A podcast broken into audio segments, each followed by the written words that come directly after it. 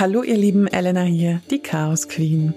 Habt ihr schon mal auf die Rückseite eures Putzmittels geschaut? Ich stand da neulich im Bad und dachte mir, diese herrlich banale Frage, wie funktioniert eigentlich Putzmittel?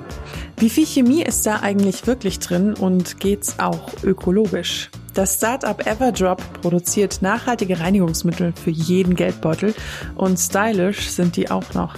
Also habe ich einen der Gründer, David Löwe, nach einem Interview gefragt. Er hat mir erklärt, wie Putzmittel funktioniert, was die Vision des Startups ist und warum gutes Design auch beim Putzen mehr Spaß macht.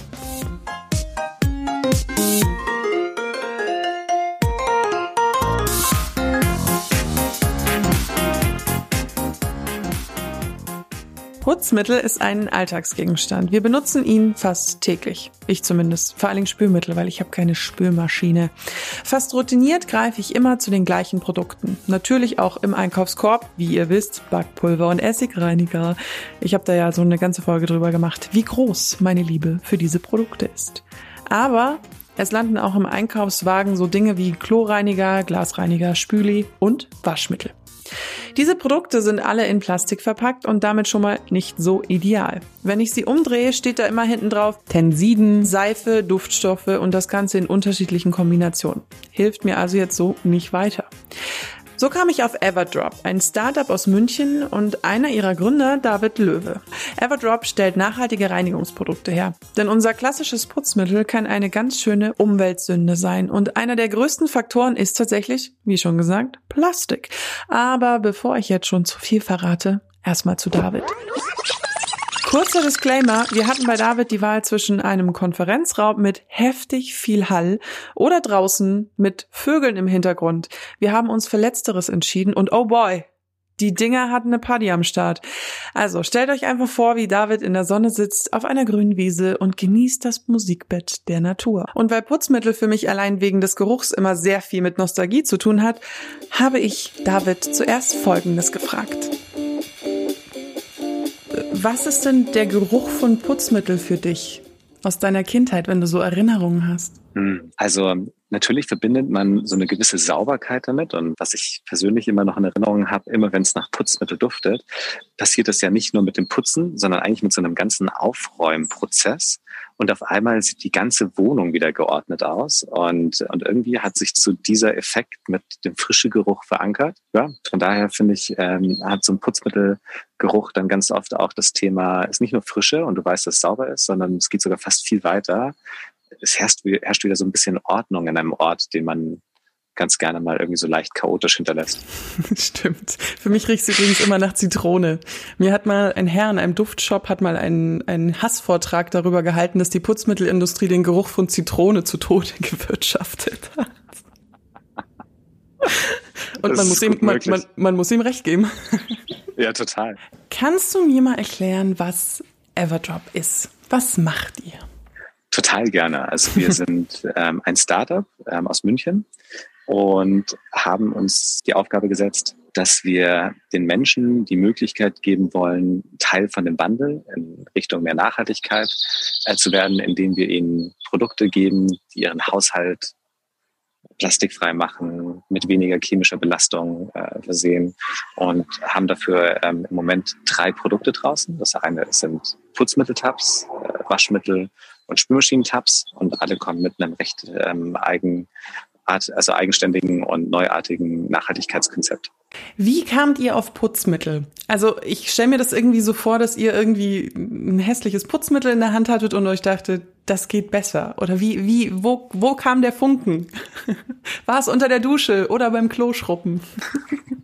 Also tatsächlich ähm, sind wir drei äh, Jungs, äh, also äh, Daniel, Chris und ich, ähm, sind ursprünglich aus der Sinnkrise heraus gestartet. Das heißt, wir haben uns gedacht, so globale Erderwärmung ist wahrscheinlich eine der größten Bedrohungen für die Menschheit, die wir, denen wir so gegenüberstehen. Jedes Mal, wenn man in Urlaub ist, sieht man eigentlich, was die Vermüllung des Planeten mit unserem Zuhause macht.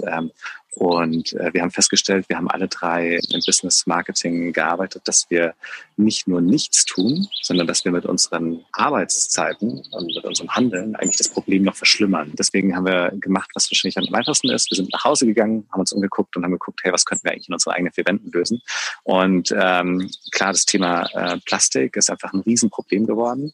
Und dann haben wir uns überlegt, so hey, es gibt auch mittlerweile so tolle Konzepte, ähm, wie man weniger Plastik braucht, wie man mit, mit, mit ähm, Sachen nachhaltiger umgehen kann und sind dann zu Hause rumgelaufen und klar, also ich glaube, wenn man einmal mal so den Putzschrank aufmacht, dann sieht man ein Plastikmeer. Gleichzeitig ist es eine ästhetische Folter. Ne? Das heißt, man guckt rein und denkt sich so, oh Gott, ist das auch noch hässlich. Und das Gleiche passiert ja im Bad, weniger hässlich, aber halt auch Plastik überall. Und dann haben wir uns halt damit dann angefangen auseinanderzusetzen, hey, wo können wir hier was anderes machen?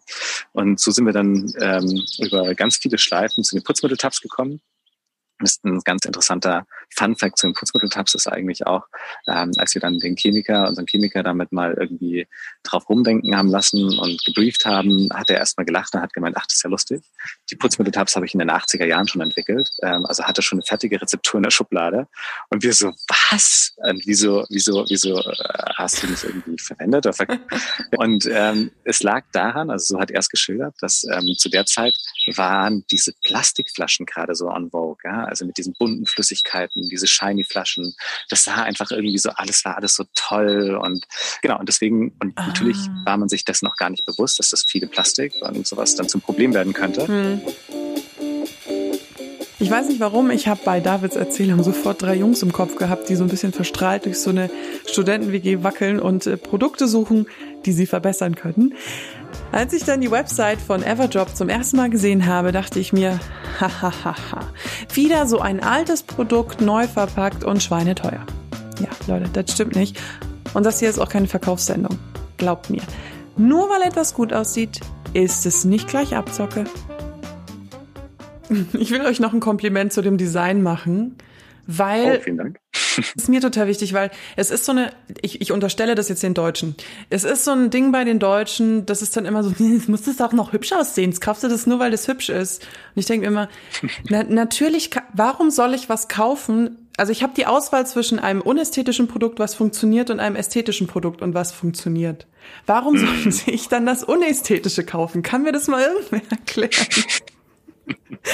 Nee, vor allem, vor allem die Personen, die das fragen, machen das wahrscheinlich in vielen Bereichen ihres Lebens auch. Ne? Also ich meine, man kauft sich ja auch nicht absichtlich eine hässliche Couch oder absichtlich irgendwie ein, ein hässliches Besteck. Gell? Also das heißt, oder absichtlich hässliche Klamotten. Ich meine, da würde auch jeder sagen, äh, würdest du nicht machen. Und wenn du genau wie du richtig sagst, wenn du die Wahl hast zwischen A und B, also warum dann nicht ähm, tatsächlich die Variante greifen, die, die hübscher ist? Weil, wie gesagt, ne, am Schluss, wenn du ein bisschen mehr Freude bei der Benutzung hast, hast du halt insgesamt einfach mehr Freude. Wenn man sich überlegt, wie viel Zeit man mit dem Putzen verbringt, dann ist das einfach doch so ein kleiner Funken Freude in einer Notwendigkeit, die man einfach regelmäßig machen muss. Und bei euch funktioniert es dann so, man kauft sozusagen, man kauft die Flaschen und mhm. dann ähm, kann man sozusagen die Tabs da immer in Wasser auflösen. Habe ich das richtig verstanden? Genau, also bei uns ist es sogar so, du musst die Flaschen gar nicht kaufen. Also das heißt, wenn deine Freundin wieder sagt, so warum kaufst du da die hübschen Sachen, dann kannst du ja sagen, kauf doch bei Everdrop einfach nur die Tabs und benutzt deine alte hässliche. Ah, Weil das, ja, das, das wäre sogar, gutes, das, das ist sogar, gute Antwort. Das ist eine gute Antwort.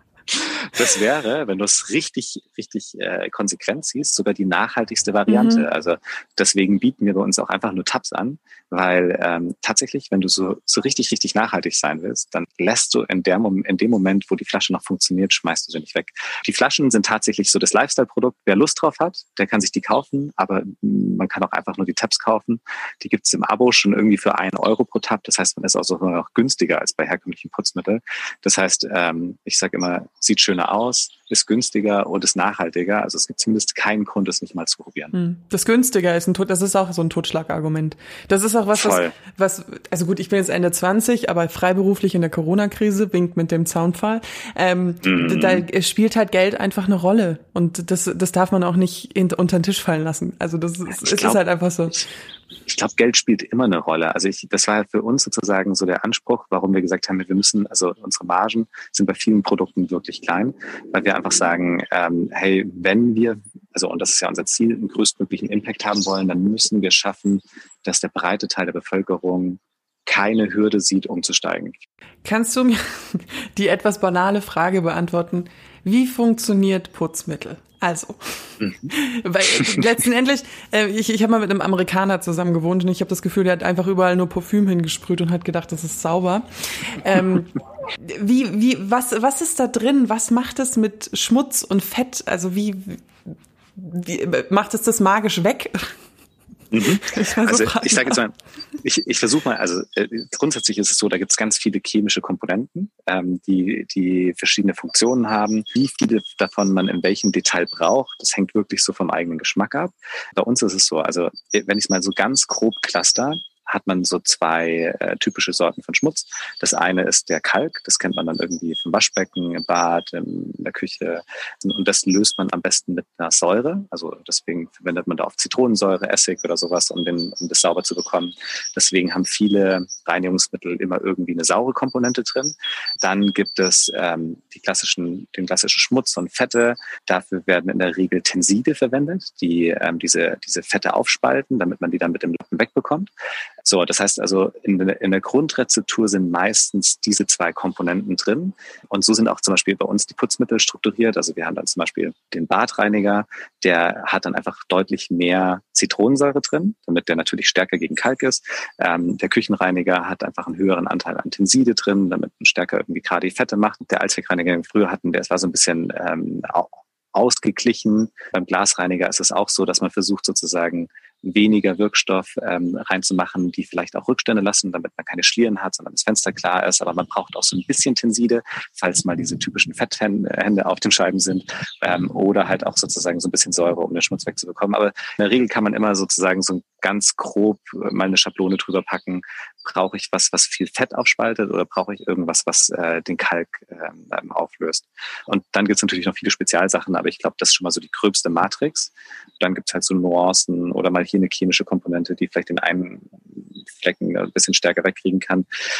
Ich habe immer das Gefühl, also so versuchen wir unsere äh, Putzmittel ähm, immer zu konzipieren. Wir versuchen die so nachhaltig wie möglich in den Inhaltsstoffen aufzusetzen, also dass die äh, auf jeden Fall biologisch abbaubar sind, möglichst natürliche. Das wäre nämlich, mhm. Entschuldigung, dass ich dazwischen gehe, weil das war jetzt nämlich die Frage, die mir die ganze im Kopf rumfliegt. Mhm. Chemie ist ja nicht gleich Chemie, ja, oder? Also weil genau. nur weil was weil, nur weil was chemisch ist, ist es ja nicht umweltschädlich. Das ganz ist genau. so ein, ist eigentlich ein blöder Begriff, ne? Also eigentlich müsste man es differenzieren. Ja, also das ist das macht tatsächlich unsere Arbeit auch sehr schwer. Wie du richtig sagst, Chemie ist nicht gleich Chemie und äh, manchmal, das ist dann das Verrückte, ist Chemie sogar weniger umweltschädlich als äh, natürliche Stoffe. Also ähm, ich nenne dir mal ein Beispiel. Es gibt ätherische Öle, die sind nicht mhm. biologisch oder schwer biologisch abbaubar. Ja? Ähm, Obwohl es natürlicher Stoff ist, die sich einfach schwer abbauen lassen. Und dann gibt es zum Beispiel aber synthetische Duftstoffe, die sich zum Beispiel leicht biologisch abbauen lassen. Dann, dann steht man auf einmal als Unternehmen vor diesem Konflikt und denkt sich so, hm, was machen wir denn jetzt? Natürliche Stoffe, die aber schwer abbaubar sind oder synthetische Stoffe, die dafür leicht abbaubar sind? Und mit solchen Fragen, also das macht diesen ganzen Bereich auch sehr komplex. Ähm, ähm, wir versuchen halt deswegen, also unser Fokus ist halt immer, dass wir sagen, für uns ist biologische Abbauarbeit essentiell, weil ähm, mhm. sonst, sonst haben wir bei der Masse an Verwendung, die wir als Gesellschaft für Putz- und Reinigungsmittel und Waschmittel verwenden, ein echtes Problem.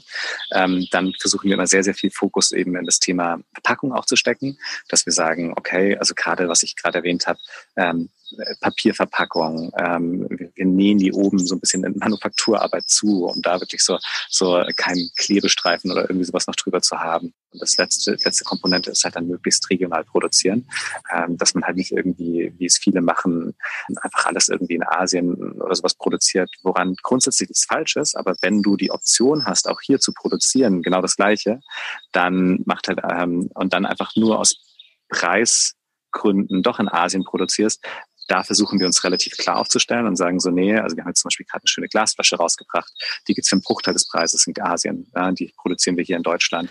Warum glaubst du, sind wir in unserem, in unserer Handhabung mit Putzmitteln so eingefahren? Also warum ist das bei uns so ein, warum laufen glaub, wir in den Supermarkt und kaufen das, was wir immer kaufen? Ich glaube, so, so Putzmittel ist so ein, also so ein Produkt, das, das braucht man einfach immer und ähm, ich glaube, das ist so was ähnliches. Also bei Putz- und Waschmittel kennt man das, glaube ich, noch richtig stärker. Es gibt dieses, diesen Zeitpunkt, da zieht man dann von zu Hause aus. Mhm. Und dann hat man einfach keine Ahnung, was man kaufen soll und fragt einfach Mama. Ja. Genau das gleiche, genau das. Ich benutze bis heute das gleiche Waschmittel wie meine Mutter. So, und erfolglich ist, ist da einfach sozusagen, glaube ich, das Problem des Informationsdefizits, dass sich die mhm. Leute entweder noch nie damit auseinandergesetzt haben oder vor allem auch gar keine Lust haben, sich damit auseinanderzusetzen. Und sich dann einfach sagen so, ja, das da hat meine Mama schon immer benutzt, das mache ich auch. Und äh, was schon immer so war, ist meistens auch gut. Und ich glaube, woran wir halt sehr, sehr stark arbeiten, ist halt genau dieses Aufklärungsmomentum zu leisten. Ähm, gab vielleicht gute Gründe, warum das unsere Eltern benutzt haben. Jetzt hat sich die Welt verändert. Wir haben echte Probleme äh, vor uns und wenn wir nicht versuchen, umzudenken, dann, und das betrifft jedes einzelne Detail, Ernährung, Klamotten, Putzmittel, äh, so, und wenn wir nicht anfangen umzudenken, dann haben wir einfach irgendwann ein riesengroßes Problem. Wie so oft ist es also eine Frage der Routine, der Gewohnheit und der Nostalgie. Nichts riecht besser als frische Wäsche und der künstliche Geruch von Zitrone löst auch bei mir bis heute das Gefühl aus, es ist sauber. Wir müssen also umdenken. Ich muss umdenken. Mir hat die Philosophie der Marke so gut gefallen, weil sie eben nicht so teuer ist also mit herkömmlichen Putzmitteln mithalten kann, die sowieso einfach mal schnell in unserem Einkaufskorb landen. Und dann hat David noch was geschafft. Ich habe mir nämlich über den Konsum von meinem Waschmittel Gedanken gemacht. Aber warum?